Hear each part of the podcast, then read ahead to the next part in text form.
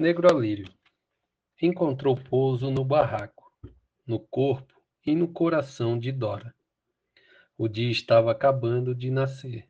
O sol despontava sem graça, ainda molhado da noite chuvosa. O tempo estava úmido, fazia frio. Ele havia trocado de roupa na casa de tio Totó. Maria Velha lhe dera uma caneca de café quente com pedaços de broa de fubá.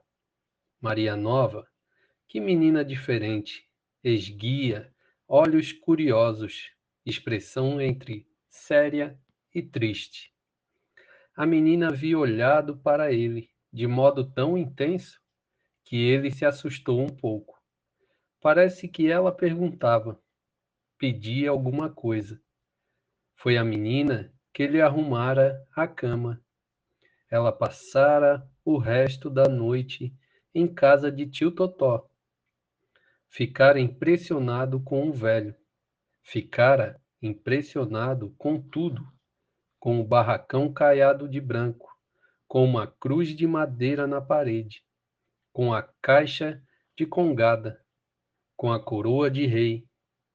Até bem pouco tempo, tio Totó dançava congada e brincava nas festas de reis. Dentro do barracão conviviam três gerações.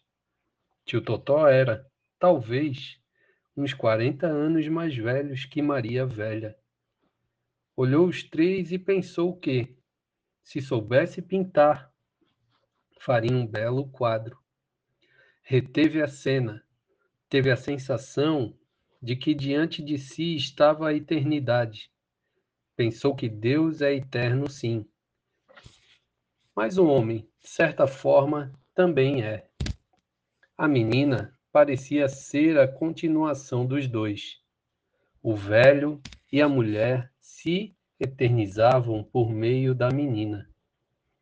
Cedo, cedinho, junto com o sol que tentava enxugar-se, Negralírio levantou e saiu sem destino caminhou um pouco, sempre em frente.